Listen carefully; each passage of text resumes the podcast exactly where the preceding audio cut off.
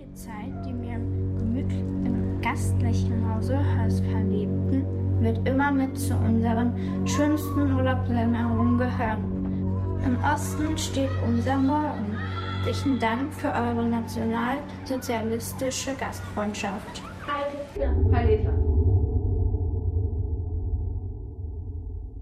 Ora, boa tarde a todos. Vamos esperar que já, que já Está tenhamos. está a funcionar. Ah, já temos luz. Pronto, espero que naturalmente isto foi uma experiência pesada. Presumo. Não, definitivamente em que a música aqui do Mica Levy também não, torna, não a torna definitivamente mais, mais meiga, já não é meiga Sim. e, e- e definitivamente não é simples. Ah, como vos dizíamos, nós já, já fizemos uma análise ao filme, que também vos convidamos a ouvir no, no, no podcast. Agora aqui estamos, no fundo, para discutir com, e conversar um pouco com o nosso convidado e vocês também conversarem com o nosso convidado.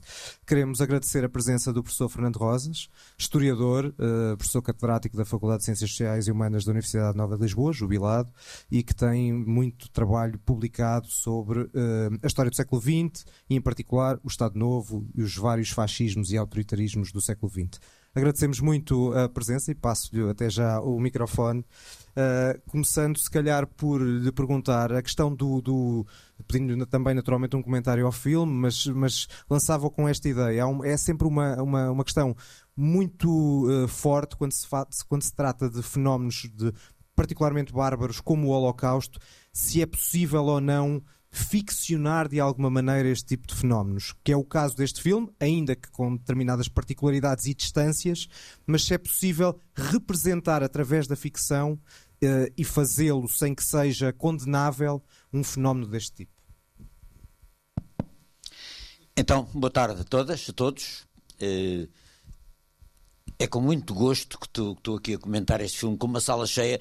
Quando eu e a minha mulher Raquel fomos ver este filme há dias, éramos as únicas pessoas dentro da sala de, de- de espetáculos onde estava a, a passar este filme. E ter uma sala cheia para ver este filme, que é um filme muito, muito importante e, e excepcionalmente bem feito, no meu ponto de vista, é, é muito meritório e, e haver esta, este estímulo a, a que este tipo de filmes possam ser debatidos e discutidos parece-me ser, sobretudo nos tempos de hoje, não é? Eh, E eu acho que eh, os crimes mais horrendos do nazismo, do stalinismo, do que quer que seja, podem e devem ser ficcionados, é? desde que sejam eh, bem feitos, claro. É, é absolutamente necessário que o sejam mesmo para, para que possa haver um debate alargado a uma grande parte do público que não é especialista, que não, que, que não lê história, que não, que não estuda história, que, ou, que só, ou que só tem contacto com os fenómenos deste tipo através exatamente dos média ou eh, das atividades culturais eh, como esta. Eh, e portanto eu acho que é muito, é muito necessário haver ficção, literatura, poesia eh, eh, acerca destes grandes fenómenos dramáticos da, da, da humanidade. Eh, Eu eh, eh, queria, queria fazer muito, duas muito curtas observações para depois podermos conversar sobre o filme. Ahm, a primeira é esta. Vou, vou dizer-vos o que é que eu senti quando vi o filme, não é? Há, há dias, vi o filme há dias. Vi o filme porque eles me pediram para, para vir comentá-lo, então fui vê-lo. Fomos vê-lo. Eh, e a primeira questão é a total ausência de presunção de, de- de presunção de inocência em relação a uma grande parte da população alemã durante a guerra. Eles sabiam o que se passava. Ou seja, eles sabiam que estava lá aquela judia alemã para quem a senhora trabalhava e que até queria os cortinados de casa dela, que ela gostava muito, e houve outra que ficou primeiro com os cortinados de casa da judia eh, antes dela. Eles sabiam, eles sabiam o que é que se passava. Eles sabiam que as pessoas eram gaseadas, mortas, assassinadas. Era conversa familiar. O Rudolf Oss telefona para a mulher e diz: eh, deram uma tarefa de gasear os húngaros. Como é que eu vou conseguir gasear 200 mil pessoas num prazo tão curto? Quer dizer, como se fosse uma operação comercial banal. O que nos conduz à questão essencial que a Ana Arendt levantou. Quando ela foi, em nome do, do, do New Yorker, fazer a, a, reportagem do julgamento do Eichmann. Também se fala aqui do Eichmann. Aguarda as instruções do Eichmann para o transporte dos judeus. Uh, que é a banalidade do mal. O mal torna-se banal. Quer dizer, a aceitação dos piores crimes contra a humanidade como se fossem coisas banais. A normalização dos aspectos mais negros da vida, da vida social e da vida e, e da vida de todos os dias. E esta banalização do mal, que é uma explicação muito importante que a Ana Arendt sugere para o fenómeno do nazismo, porque é que o nazismo se torna aceitável, não é?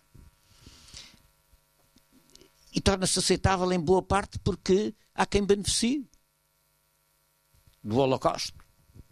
Ficavam com a casa dos judeus, ficavam com os bens dos judeus, dividiam-nos entre a população ariana.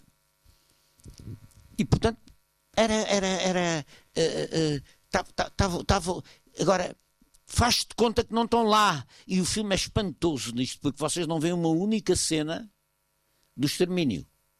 O extermínio é-nos dado por uh, sugestão. Aquela luz do crematório que está sempre toda acesa toda a noite, não é? Uh, mesmo quando fecham as luzes à noite, há ali o, o, o forno do crematório a queimar as pessoas, não é? Está, está, que está, que está, está sempre presente na, na, na janela da, das casas. Ou então os escravos. Aquela rapariga que enche, que enche aquela rapariga que é, que é uma escrava do campo de Auschwitz, que está a servir lá em casa e que enche com muito cuidado aquela tacinha do Snaps para ele brindar com os oficiais quando ele faz anos. E em que ela que sugere Vê lá se te portas bem, porque senão dou ao meu marido ordem para as tuas cinzas irem juntar-se às cinzas. Quer dizer, eles sabiam tudo, sabiam o que é que se passava.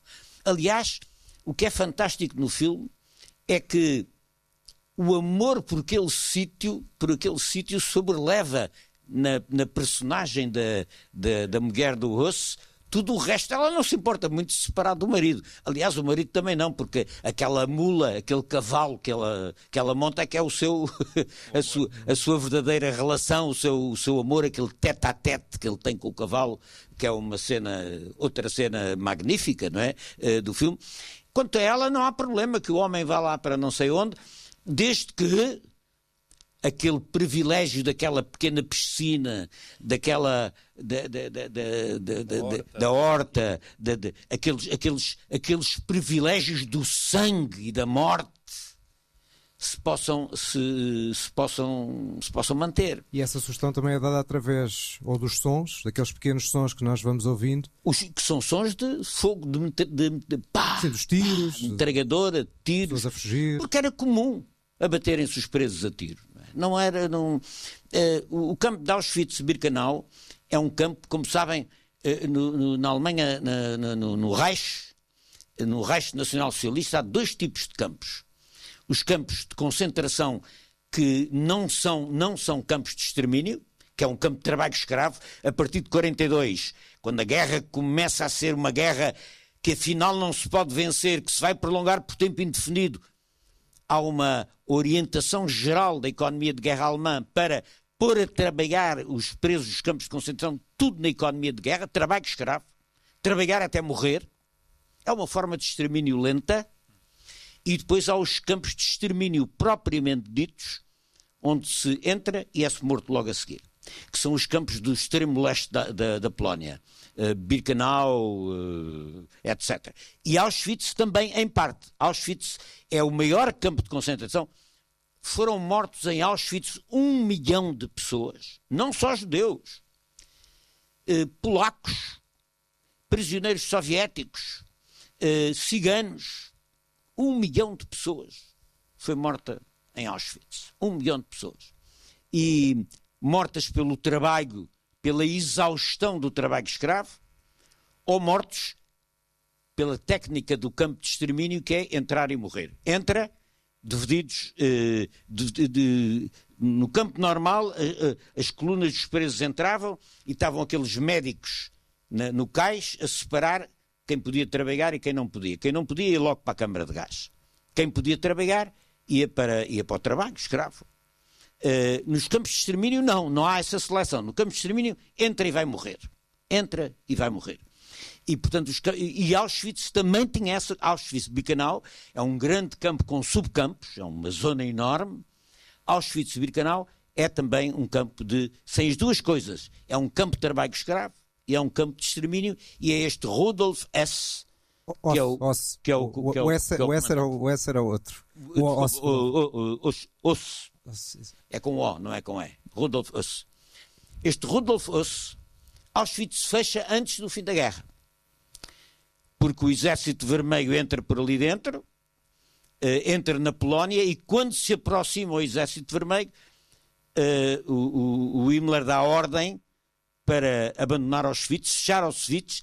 Mais do que isso, os campos de extermínio são totalmente destruídos e postos com relva por cima, que era para não se perceber o que é que ali se tinha passado para se descobrir alguns dos campos de, de extermínio do leste, foi preciso fazer uh, arqueologia, arqueologia industrial, cavar aquilo para, para, descobrir o Birkenau e outros, não é? Uh, Birkenau, Birkenau outros. Uh, Auschwitz é abandonado por eles antes de, de Quem liberta o campo de Auschwitz são os russos, quando, quando entram pelo, pelo leste. Uh, o Rudolf Hess era um homem do campo refugia-se no campo, disfarçado de lavrador. São os americanos que o prendem por denúncia. E ele, eh, nos primeiros interrogatórios, diz que não é ele, que é outro, que eu sou, sou um lavrador, não tenho nada a ver com isto e tal. E os americanos têm que o apertar com força para ele confessar que é ele. Ele não é julgado em Nuremberg, é julgado nos outros processos que se sucedem a Nuremberg é condenado à morte e levam-no para Auschwitz, onde ele é enforcado. Ele é enforcado em Auschwitz, como punição, símbolo, uh, para servir de exemplo ao que se tinha passado em, em, em Auschwitz. Finalmente, acho extraordinário esta parte final do filme, porque este Rudolf Oss é o responsável pela mais rápida e maciça campanha de morticínio do fim da guerra, que é o dos húngaros, dos judeus húngaros. Onde, aliás, devo dizer, se salientam dois diplomatas portugueses, dois cônsules portugueses que tentam, se esforçam por uh, tentar salvar uh, judeus, uh, judeus húngaros da, do Holocausto, da, da morte.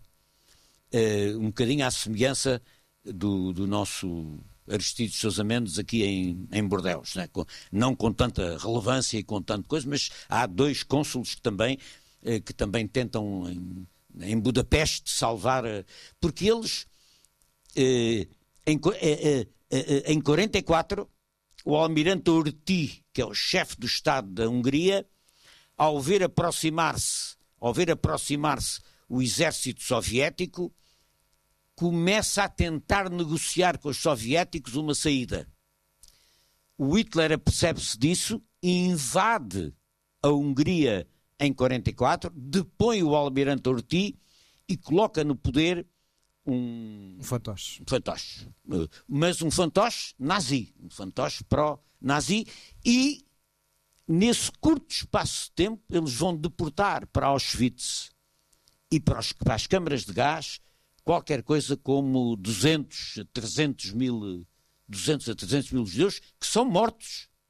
E este Rudolf Oss, como aliás se vê aqui no filme, é que tem a honra de receber essa incumbência que o preocupa, ao ponto de ele dizer para a mulher: Eu não, nem sei como é que vou conseguir fazer, mas o Himmler confiou em mim. E, portanto, uma tarefa que o, que o honrava. A banalidade do mal está aí outra vez a banalidade do mal está aí outra vez. Não quero fazer, não, não vou alongar sobre isso, mas a banalidade do mal, a banalidade da matança, a banalidade da, da, da agressão está aí outra vez. Deixe-me pegar-se até precisamente e... nessa, nessa questão, que é já logo 10 anos depois do Holocausto, há um belíssimo documentário muito curtinho, de 30 minutos, chamado Noite e Nevoeiro, uh, em que fala exatamente da importância da memória não se perder. É? Nachtung Nebel era uma das Portanto, orientações da, da repressão nazi. Chamava-se assim, Nachtung Nebel. Portanto, essa ideia de. Exato, porque exato, a frase do, do, do, do filme vem, vem daí.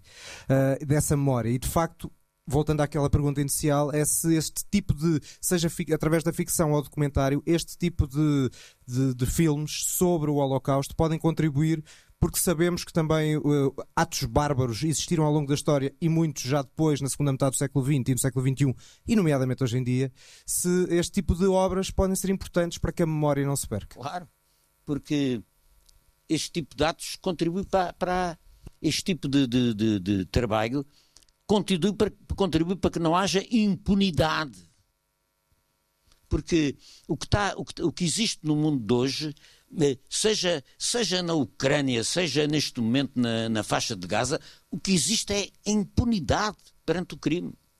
E essa impunidade é que é completa, moralmente uh, inaceitável. Porque isso é que é a banalidade do mal. O mal banaliza-se, torna-se uma coisa aceitável.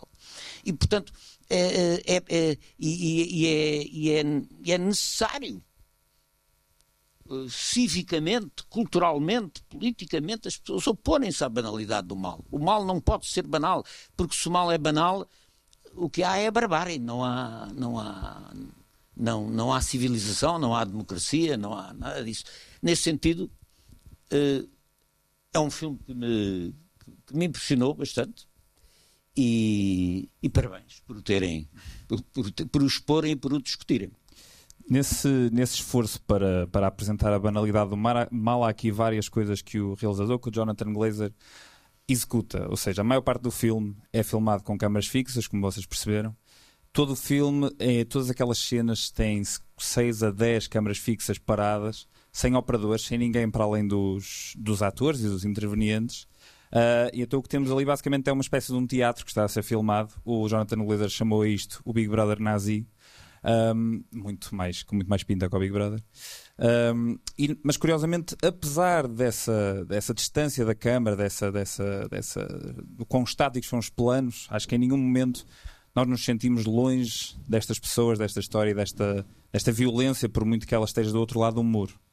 Um, e o que eu queria perguntar ao, ao, Fernando, e a seguir abro as perguntas para vocês, portanto preparem-se, um, é acerca da última cena que já, que, já, que já falou aqui, que é aquela, aquela descida das escadas do Rodolfo depois de ter feito um telefonema completamente narcísico e egocêntrico à mulher, a dizer: estava na festa e ninguém estava a reparar em mim.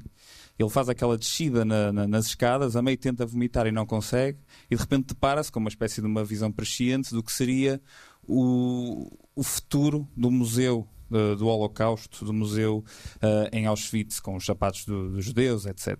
E depois continua a sua descida para, para desaparecer. Um, o que é que para si essa cena quer dizer, o que é que ele está a querer transmitir naquele momento. Eu acho que é isso mesmo que tu disseste. É? é o caminho para o fundo. É?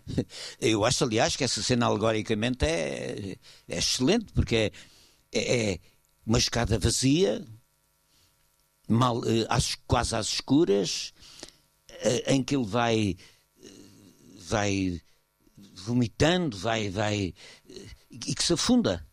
E que se afunda. Eh, e, e, no fundo, e que se afunda. Eh, metaforicamente é interessante, porque aquele homem vai morrer enforcado pelos crimes que cometeu no local onde cometeu os crimes, no campo de Auschwitz. Eh, e depois é a memória. É? E, e, a memória. Essa memória é fortíssima no, no Museu de Auschwitz. Aliás, entrar em Auschwitz é uma coisa completamente impressionante.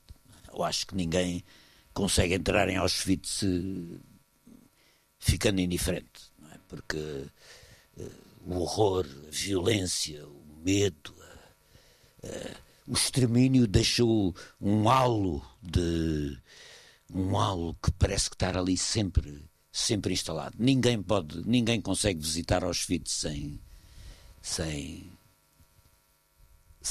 Mas é a nossa distância, não é? O que o filme acaba por advogar no fim é que é a nossa distância, é esse horror que nos torna tão sensíveis a ele, porque estas pessoas vivem paredes meias É- com é esse horror memória. todos os dias. É a memória, é saber-se. é- é- Agora, hum, hum, o filme o que retrata é aquela sociedade que está paredes meias com, com o extermínio e faz de conta que não o vê, ainda que o conheça completamente. Ainda que o conheça e conviva com ele todos os dias. E, portanto, é, não há presunção de inocência. Há a banalidade do mal e, é- e essa é a, e essa é, é regressar à Ana Arendt que eu acho que este filme nos Sim. permite. A questão é se essa banalidade é essencial para sobreviver. Essa, essa, essa, a, a banalidade do mal não é essencial para coisa nenhuma a não ser para a barbárie se instalar, não é? Quando o mal se torna banal e impune, é a lei do mais forte, não é? Quem tem força oprime o outro, quem tem força esmaga o outro. Bombardear populações civis porque não sei quê, metê-las, populações civis estão metidas num quadrado onde não se pode sair e levam com, com, com bombas em cima, não, não tendo sítio sequer para, para se esconder. Isso, o que é que é isso? Se não a banalidade do mal? Ou, ou- ou bombardear populações civis na Ucrânia, ou fazer. É a mesma coisa. Quer dizer, é, a banalidade do mal é a barbárie, não é? E, portanto, tudo contribua para não aceitar que o mal seja uma coisa banal é muito importante. E isso, isso, o filme é um contributo bom para isso. Ah, tem uma frase muito interessante do realizador, quando diz, porque nós consideramos naturalmente isto bárbaro e desumano. Ah, e depois há esse lado, lá está, da banalidade do mal, que é o lado humano. E ele até diz que o que estas pessoas são é demasiado humanas, ou seja, mostrando que há esse lado perverso na condição humana que convém, de alguma forma, ah, não esquecê-lo para não repetir. Não sei se há o lado perverso na condição humana. Ah, eu não sou antropologicamente pessimista, Ah, mas o que eu digo é que a sociedade e as condições sociais e a história tornam as pessoas ah, assim. Depende das circunstâncias históricas. Quer dizer. hum, o que não desculpa. Quer dizer, aquela ideia do positivismo do século XIX, que a sociedade evoluía do pior para o melhor, numa curva ascensional e imparável, não é verdade. a curva é assim, não é? É, é, é mais complicado, não é? Eh, eu gostava de vivermos nesse mundo do, do, do, do, do positivismo novecentista em que era sempre a melhorar, estava sempre a, quer dizer, a revolução tecnológica parecia que a, a vida social acompanhava a revolução tecnológica. É uma revolução tecnológica expansiva e a vida social ia- era como a vida tecnológica que havia sempre eh, melhoria. Não há. Há, há altos e baixos, como o século XX dramaticamente, aliás, nos ensinou do ponto de vista histórico. Vamos então agora passar para a plateia. Perguntas, comentários. Vamos começar aqui. Tínhamos falado antes da fictilização dos acontecimentos. Recomenda mais algum filme neste tema? É melhor eles responderem que eles. Não, não, eles é que são os. Mas sim, mas é, o- é o seu ponto de vista, é o ponto de vista sobre o Holocausto. Há muita filmatografia sobre o Holocausto, muita coisa. Mesmo do ponto de vista documentário, não é? Eh, Eu costumo passar aos meus alunos uma, uma parte, um longo documentário sobre o Holocausto, eh, feito já há uns anos, mas que é uma espécie de longa reportagem sobre o Holocausto O Shoah. o Shoah. E que tem, e, e, portanto, Shoah. Shoah é o nome que os judeus puseram ao, ao Holocausto. Não é? Shoah. S-H-O-A.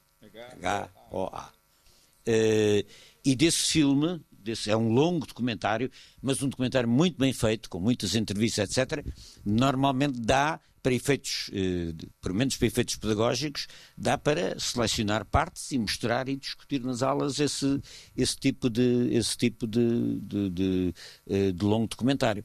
Esse é, o, esse é o que eu uso mais normalmente nas aulas sobre a questão, eh, sobre a questão do Holocausto.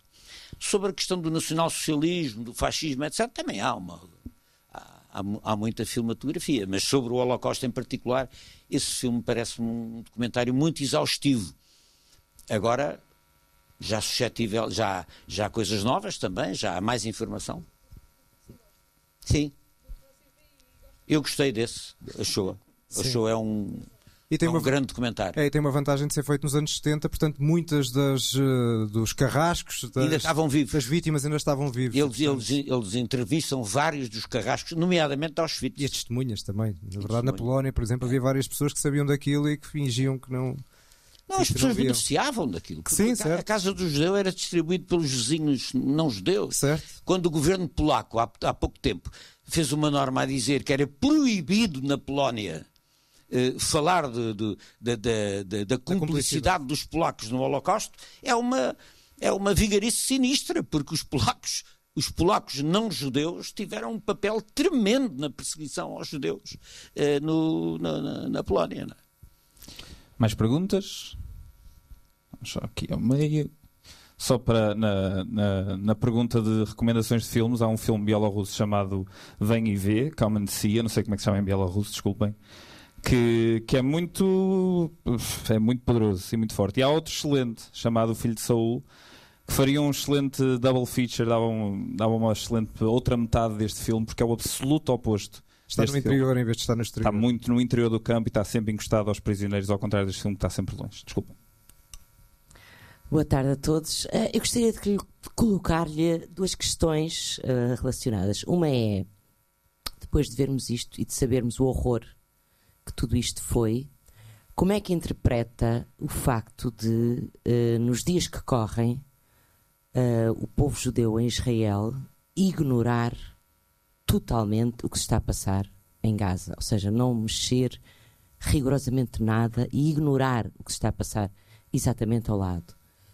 E uma outra questão que é o que é que faz falta às sociedades de hoje para travarem esta banalidade do mal?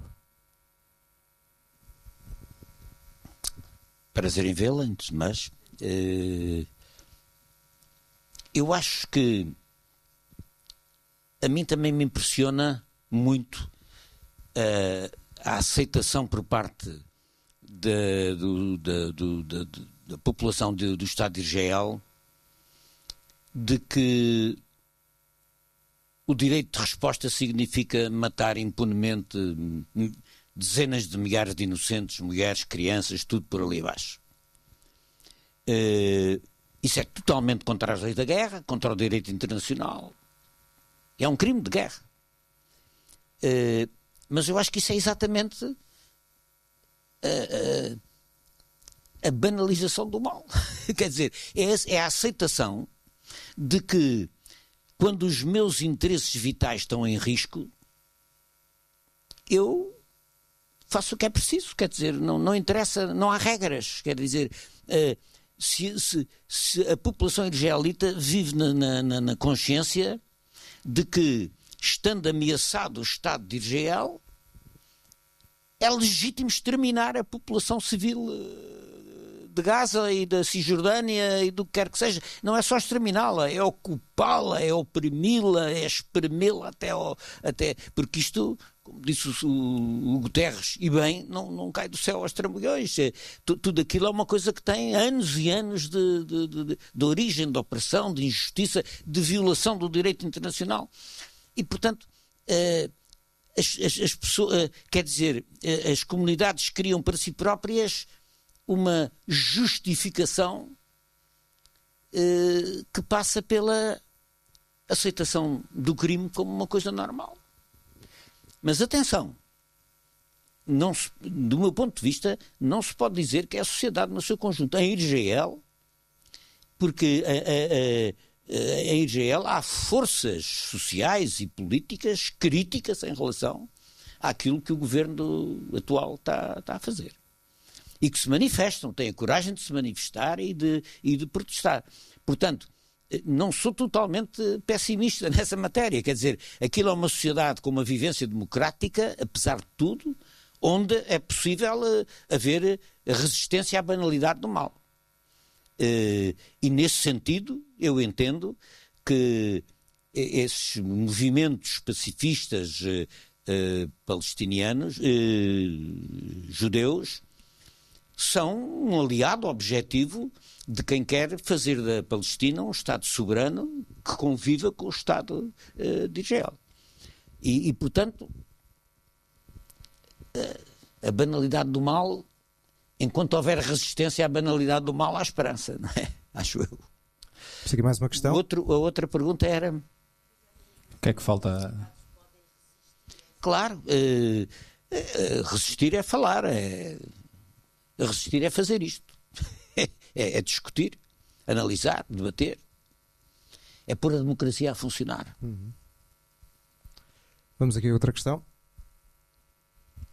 Boa noite. Em relação ao, personagem da mãe, da mãe que vem de férias visitar, um, o que é que acha? Se é, um, se é uma maneira de tentar desculpar o povo alemão que vem e que não vê a realidade, é que o fim não aguenta e vira as costas e vai-se embora. E não sei. Qual é, é a sua opinião sobre isso? É a sua, quer dizer, não aguenta, vira as costas e vai-se embora. Ou seja, embora com uma garrafa de snaps e, e, e finge mas sem dizer nada, não é? Que é, que é impressionante. Claro. Esse, esse, é o lado subtil desse, dessa não, cena. Sem dizer nada porque há o medo. Claro. Ela também esconde a carta da mãe, não é? Claro. A mãe escreve aqui uma carta a explicar porque se vai embora e ela mete-a no, no, no, forno. uh, quer dizer, porque é o medo. Aquilo é uma sociedade de terror. Ai do Rudolf Oss se os seus superiores hierárquicos nas SS soubessem que a sua sogra tem uma atitude de negação ou de oposição ao extermínio, indo-se embora, não aguentando o horror de estar paredes meias a fingir que não sabe aquilo que toda a gente sabe. Uh, nesse sentido, acho que ele dão, dão aqui um apontamento. E também devo dizer, na sociedade alemã dessa época, houve casos raros, mas reais, de resistência ao, ao extermínio e ao Holocausto. E houve gente que foi torturada, morta, eh, nos campos de concentração, eh, nas organizações repressivas do nacionalsocialismo, por tentar eh, resistir ao Holocausto. Por tentar resistir, por tentar eh, salvar judeus, ou por tentar denunciar os crimes. Agora, na realidade, a banalidade do mal instalou-se eh, na generalidade da população alemã uh, uns mais cúmplices que os outros, mas estes, então, que viviam paredes meias com os campos, ouça, que viu o fumo sair todos os dias. O fumo eram cinzas dos corpos. Quer dizer, há aqui uma cena também de cinzas, que ele mexe nas cinzas. As cinzas são a gente que está a ser queimada nos, nos fornos crematórios. E, portanto, como é que se podia e a outra cena tem é que se desconhecer? A outra cena impressionante que é encontrar essa desvalorização da, da, da condição humana, de, destes seres humanos, há uma preocupação muito irónica com uma planta. Uma dada altura. Sim. Da, da parte Por, porque, do ele, porque ele é lavrador. Ele, ele, ele tem aquela contradição entre a, a, a vida da natureza e, a, e o extermínio do, da gente viva a sério, não é? Eh, aliás, ele refugia-se como lavrador. Ele, quando é apanhado, está a lavrar, é, está a fazer trabalho de lavrador numa quinta alemã, onde ele, da família dele, para onde ele, para onde ele se vai refugiar. Cátia, temos tempo para mais uma, duas questões? Dez minutos. Duas questões. Mais. Quem mais quer falar? Espera aí, está aqui alguém que ainda não falou. Exato. Qual é que você considera ser a importância dos mídias, digamos assim, na resolução dos conflitos? Isto é, porque todos nós sabemos que em todos os grandes genocídios que houveram, claro que houve muita maldade, não só de quem os cometeu, mas da população, mas muito foi baseado em falsa informação, que era passada à população, ou em, ou pelo menos em omitir muito do que se passava. Uh, e então a, a, questão é essa: qual é que é o papel dos mídias para a paz e para a resolução dos conflitos? É esse mesmo, não é? Uh, os mídias têm. Quer dizer, os mídias é que organizam a, a banalização do mal, não é? A organização do mal é em grande parte organizada por pelos mídias que, que pelos mídias que transmitem a, a uma mensagem dominante mais ou menos subliminar do que é perfeitamente legítimo matar uma população inteira porque é o direito de resposta.